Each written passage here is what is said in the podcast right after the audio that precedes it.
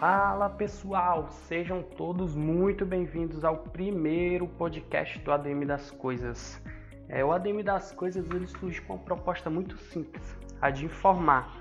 A intenção é fazer com que pessoas normais que não procuram, não estudam muito sobre os assuntos e revoluções e inovações do mundo, é, do mercado, é, que não tenham muito acesso a esses tópicos, é, a gente quer simplesmente informar, simplesmente jogar nossa ideia para que vocês possam é, ouvir, absorver o que for de conteúdo bom para vocês e fazer diferença.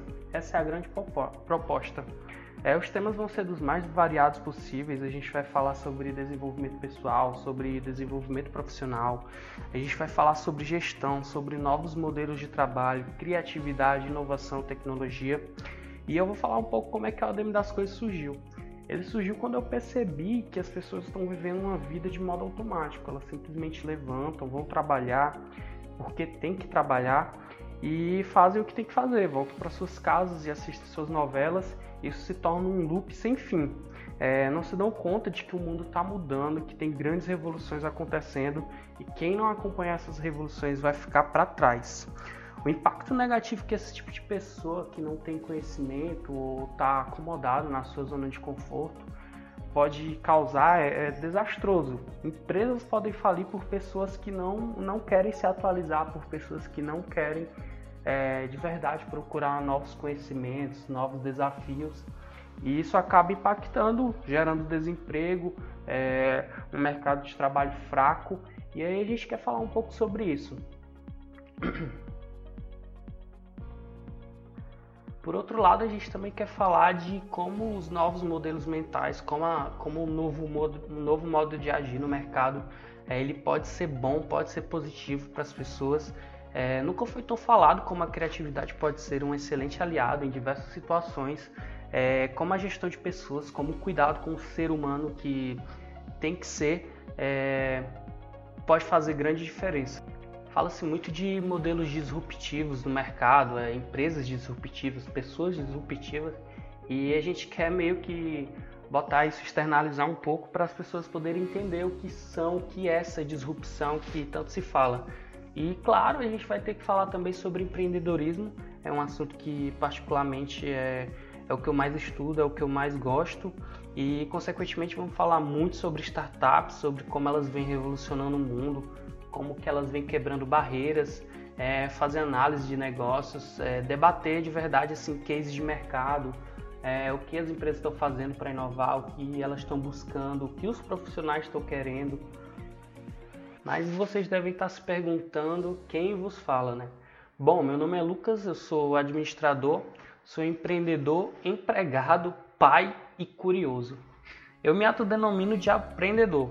Desde a faculdade desenvolvi um gosto especial e particular pelo empreendedorismo, é, como não podia deixar de ser. Na faculdade de administração a gente vê muito sobre isso, a gente estuda a fundo é, os cases e o que, que é necessário para a gente ter uma empresa de sucesso, ser um administrador de sucesso.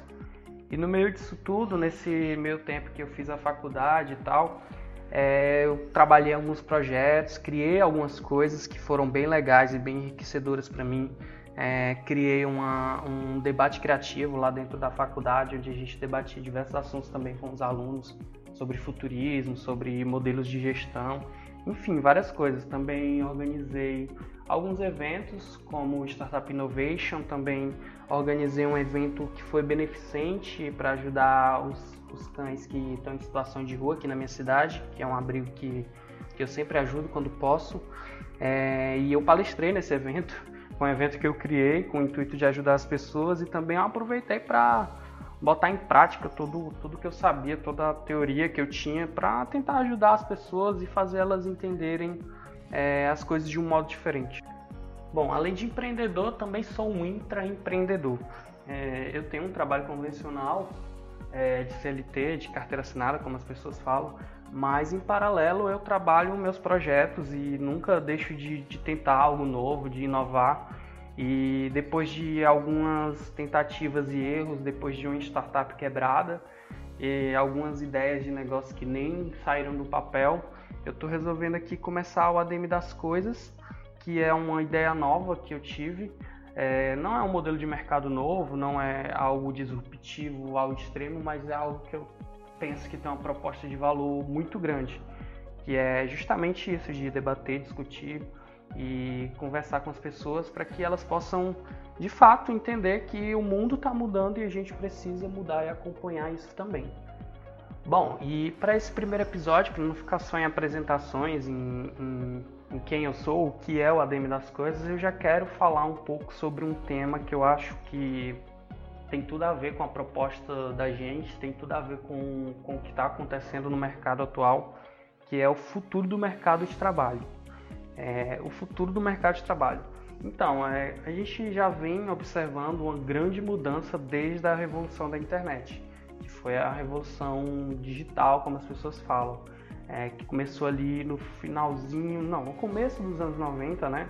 E foi se popularizando no final dos anos 90.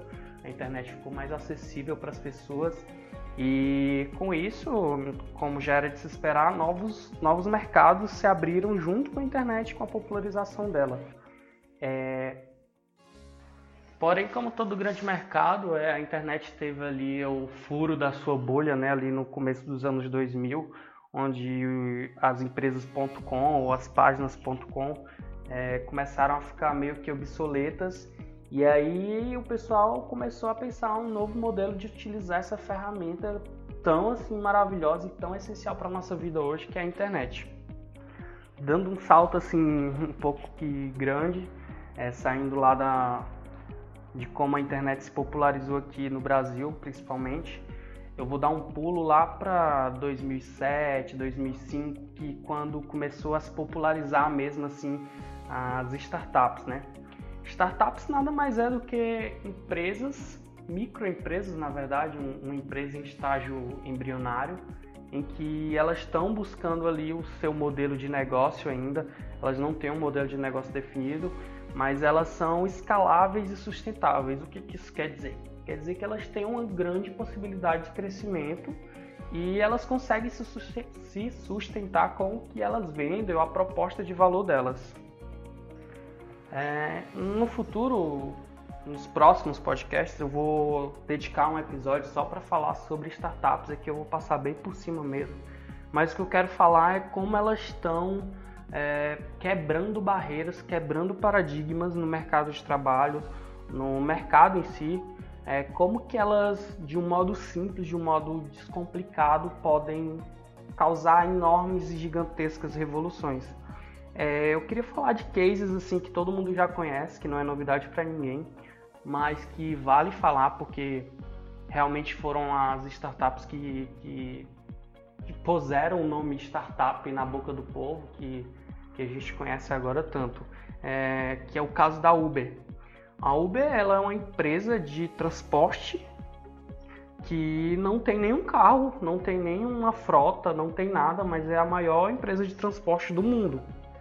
É, como que isso é possível? Como que isso era pensado antigamente? Eu acho que não tinha nem como se pensar por exemplo, grandes, grandes empresas de ônibus, assim, de transporte urbano, elas têm que investir milhões, milhões e milhões em frota, em manutenção, em, em logística, em vários, vários, vários aspectos que, que envolvem o negócio deles.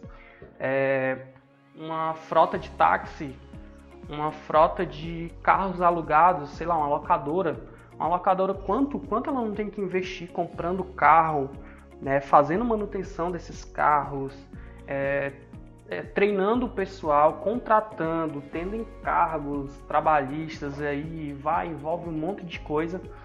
E a Uber ela chegou simplesmente com a proposta de unir o útil ao agradável. É, temos um cachorro latindo aqui. Ela simplesmente chegou e ó, é, eu tenho um aplicativo, você tem seu carro e eu tenho pessoas que querem andar e fez um match aí perfeito e hoje é o que é, as pessoas não é, tem uma fonte de renda extra com Uber muitas vezes, às vezes até a fonte de renda principal. E a Uber cresce cada dia mais sem ter nenhum carro comprado, sem ter nenhuma frota, ela simplesmente é, compartilha o desejo de quem quer um transporte com o desejo de quem está disposto a transportar essas pessoas.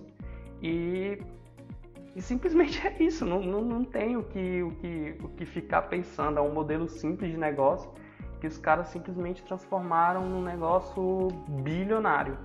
É, eu queria falar também do Airbnb. O Airbnb é aquele aplicativo onde as pessoas é, alugam quartos, alugam casas, alugam apartamentos, enfim, várias coisas também por meio de um aplicativo, um marketplace. Vou falar também sobre marketplace depois, no futuro. É, e simplesmente é isso, eles têm uma, a maior rede de, de quartos do mundo disponível dentro da base de dados deles sem ter nenhum quarto.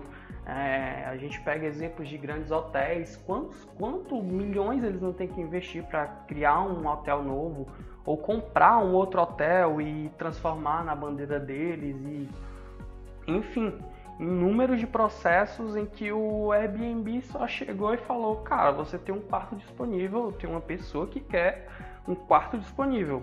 Vamos juntar isso aí, vamos se ajudar? Então é uma economia colaborativa, é, que, que funciona muito bem. Aqui no Brasil a gente também tem alguns exemplos bacanas de startups que estão crescendo bastante nos últimos anos. Eu poderia citar algumas também no ramo de transporte, como o Easy Taxi, como o 99, mas eu quero falar da, do iFood. O iFood, essa startup que, que nada mais é também do que um aplicativo, uma plataforma também, funciona muito bem na web que você pede comida. Ela meio que revolucionou o modo como você pede comida. Você não precisa mais ligar, você não precisa perguntar o que tem no cardápio, você não precisa perguntar preços. Você tem tudo ali disponível na plataforma, você simplesmente escolhe o que você quer comer, escolhe o preço que você quer pagar e escolhe a forma como você quer pagar. Muitas vezes você não precisa nem. Muitas vezes não, quase sempre. Você não precisa pegar em dinheiro, você só precisa do seu cartão, às vezes você cadastra lá, nem precisa quando o entregador vir você pagar. Enfim, é, são esses tipos de modelo que, que eu queria trazer aqui hoje para falar das startups. E eu queria falar também de uma startup que talvez nem seja mais tão startup assim, de tão absurdamente gigantesca que ela é, que é a SpaceX. A SpaceX, para quem não conhece, é a empresa do Elon Musk um rapaz, rapaz não, né? Ele já tem seus 40 anos, não sei. É, ele simplesmente quer colonizar Marte, quer ser uma das primeiras pessoas a chegar em Marte e imagina o investimento, imagina a, a loucura que não é isso, tipo, imagina 100 anos atrás você falar para uma pessoa que você queria colonizar Marte, era, era simplesmente absurdo. Hoje em dia parece absurdo, mas se você analisar, é uma coisa muito possível, muito possível que inclusive vai acontecer. É, talvez em 2027, 2030 a gente já tenha pessoas chegando em Marte lá. Os primeiros habitantes, infelizmente, esses serão sem volta, vão ficar por lá mesmo. Mas é, o que eu quero falar é sobre uh, o avanço tecnológico, o avanço disruptivo na, na mente das pessoas também é o que faz um cara pensar que ele quer ir colonizar Marte. E o Elon Musk, ele é, ele é, bem louco, é um cara bem louco. Se vocês não conhecem, vocês precisam conhecê-lo. Óbvio que não pessoalmente, mas vocês precisam conhecer as peripécias dele. Ele está construindo agora o Hyperloop, que é um transporte mega, ultra, super rápido, que vai fazer, tipo, mil quilômetros por hora, um transporte que ele meio que flutua sobre os trilhos. Então, daí você já tira, ele vai carregar pessoas, vai carregar gente a mil quilômetros por hora. E ele vai percorrer distâncias absurdas em pouco tempo. Isso vai gerar muita economia de tempo e dinheiro, já que é um, é um veículo leve sobre trilhos, ele não, não, não, precisa de tanta energia assim. E a energia que a SpaceX utiliza geralmente é uma energia renovável, eles sempre estão captando formas de, de renovar energia e utilizar energia renovável. Então, é uma galera que tem essa preocupação. Que também eu entro nesse ponto dizendo que é um dos pontos mais importantes para essa época que estamos vivendo a questão das energias, a questão do uso dos recursos naturais, do, saber utilizar os recursos do nosso planeta, também vocês devem perceber que nunca foi tão falado sobre isso como é falado agora. E é por isso que as pessoas estão querendo ir para Marte, porque elas sabem que o recurso do planeta vai acabar uma hora ou outra. E eu também queria falar, falando aí de coisas absurdamente loucas, como ir para Marte, é, eu queria falar sobre inteligência artificial.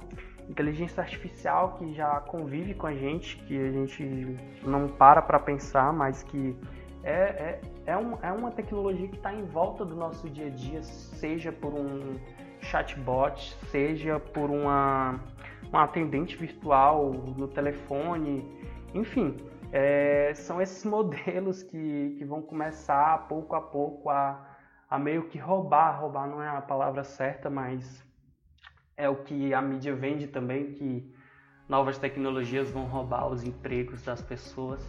E é um pouco de verdade, é um pouco de, é um pouco de verdade, mas isso não, não é que seja uma substituição, na verdade é mais uma automação, uma otimização. É, eu não vou precisar de pessoas para fazer trabalhos braçais, trabalhos simples que não exigem é, capital intelectual ou não exige muitas habilidades criativas ou precisa de uma habilidade humana, humana mesmo, a palavra certa. Então essa automação vai acontecer aos poucos, vai acontecer não, já está acontecendo e as pessoas ficam assustadas. E é aí que entra onde eu falei lá no começo de que se você é aquela pessoa que está na zona de conforto, você é aquela pessoa que não está nem aí para o que o mundo, o que está acontecendo no mundo lá fora.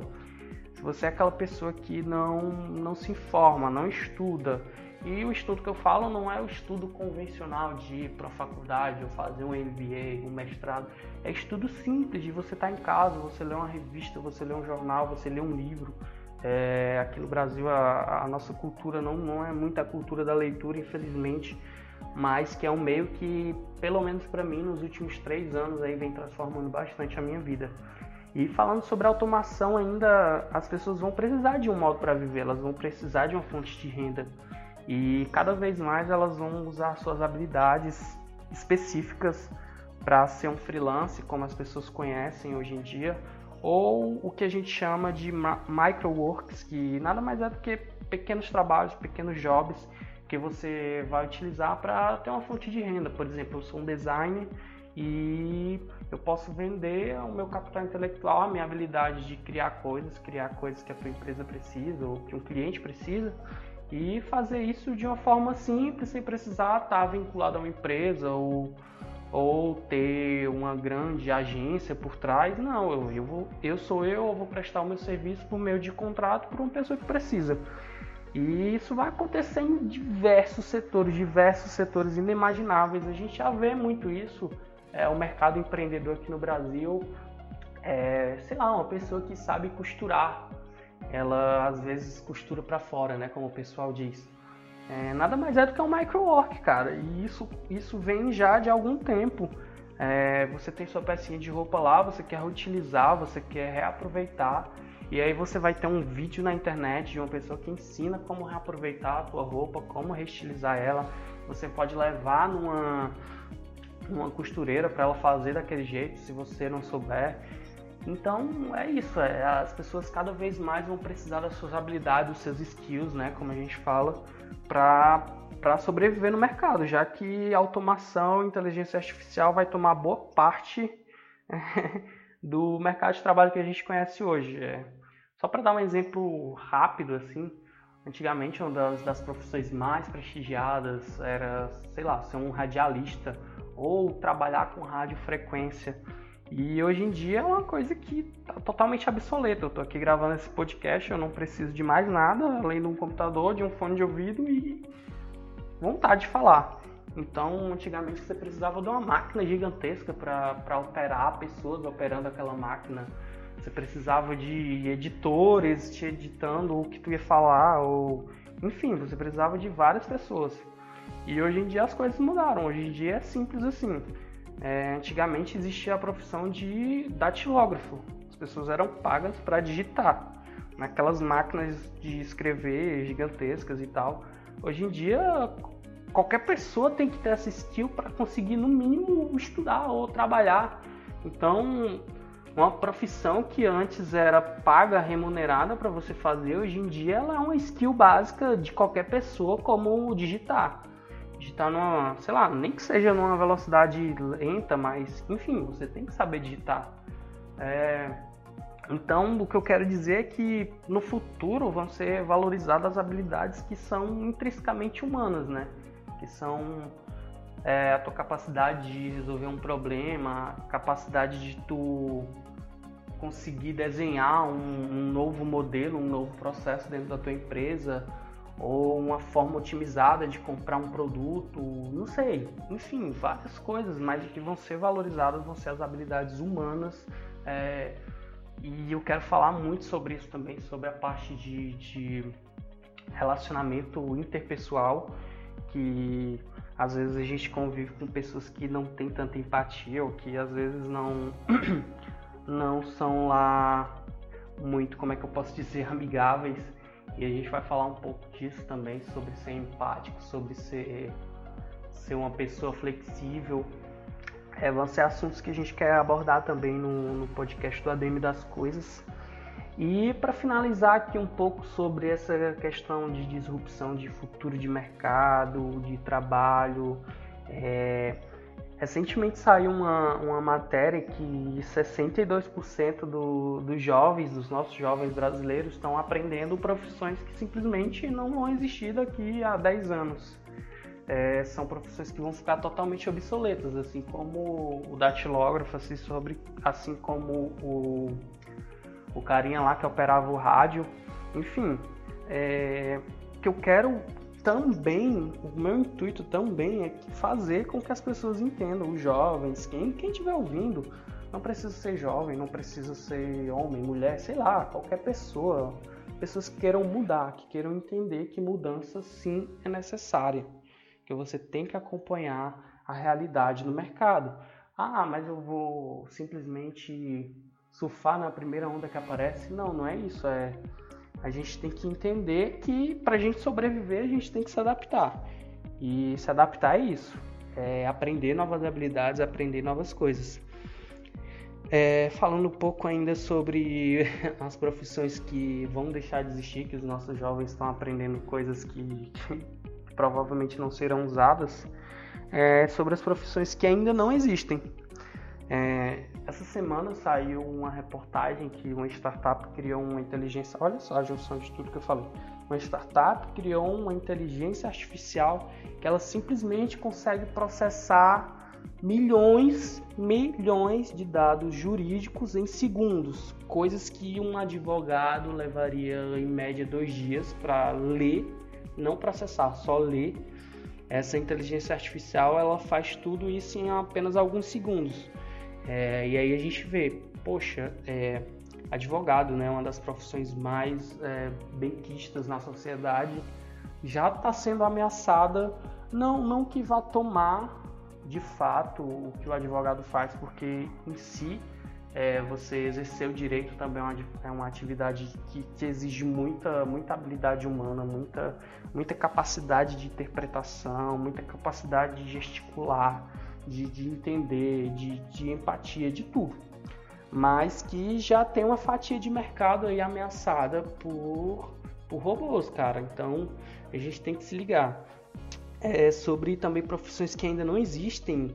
Eu estava lendo esses dias que uma das profissões que mais vão bombar aí no futuro, que mais vão, vão fazer a cabeça das pessoas, vão ser designer de, designers de, de corpo humano designer de, de pessoas, de rostos, de, de rostos, de sei lá como é que fala, de, de pessoas. Os caras eles vão unir biotecnologia com, com inteligência artificial, com nanotecnologia e eles vão simplesmente conseguir é, desenhar o rosto humano, desenhar como a pessoa vai nascer se ela vai ser loira, se ela vai ter olhos azuis, como que vai ser o nariz dela, como que vai ser a bochecha, a cor dos lábios, enfim. Parece absurdo, mas, mas é uma realidade. E sim, isso vai ser uma profissão no futuro. Você vai ser um designer de humano. Assim como você também vai poder ser designer de corpo humano, por exemplo. Eu, o cara foi pra guerra, perdeu o braço Ele quer simplesmente implantar um braço novo, seja ele biomecânico, mecânico, artificial, enfim, o que quer que seja. Ele vai poder escolher o que, que vai ter no braço dele, ele vai poder escolher mecanismos específicos, formas de pegada, formas de, de dobrar o braço. E isso é bem louco. É bem louco, mas é uma realidade que, que, que já está aí, que, que não é surreal, não é coisa de cinema, não, não é coisa de, de, de filme. É uma realidade de verdade. E para encerrar aqui, que eu acho que já está ficando longo demais, é, mais uma vez eu quero falar que o ADM das coisas ele surge para levantar esses questionamentos. Ele não, a gente não tem aqui a, a audácia de, de, de, dizer que o nosso ponto de vista é o correto, ou que, que o que a gente estudou é o que vale.